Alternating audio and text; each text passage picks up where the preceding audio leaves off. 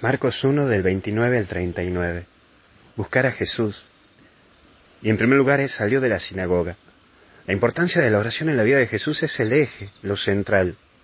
No dejes nunca tu tiempo de orar, de acercarte a la capilla y estar un rato en silencio y oración.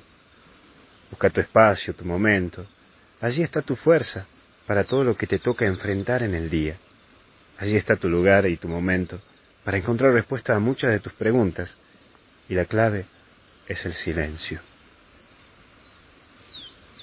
En segundo lugar está la toma de la mano.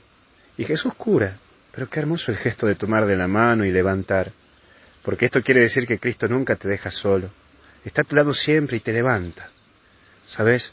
No queremos que te caigas, no queremos que estés tirado en esta vida. Más allá de lo que te pasó o lo que te pasa, queremos decirte que estamos para tomarte y levantarte, que no estás solo ni sola. No dejaremos que la fiebre de esta vida te hagan ver cosas que no son y no te hagas la cabeza tomándote con un montón de preocupaciones y tonteras que te llevan a olvidarte de la realidad. Hoy vos tenés mucho para dar y ofrecer a este mundo. Te tomamos y te levantamos.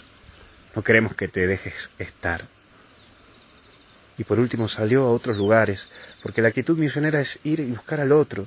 Hoy toma esa actitud misionera, anda a visitar al que te necesita hoy, aunque sea mandarle un mensajito preguntándole cómo está, aunque sea mandarle una meditación del Evangelio, esto, la que quieras, pero llevarle a Jesús, a esa persona que sabes que está distanciada de Dios, aunque sea llegate a rezar por esa persona que sabes que lo necesita.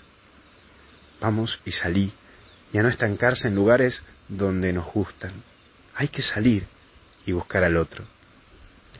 Que Dios te bendiga y te acompañe en el nombre del Padre, del Hijo y del Espíritu Santo.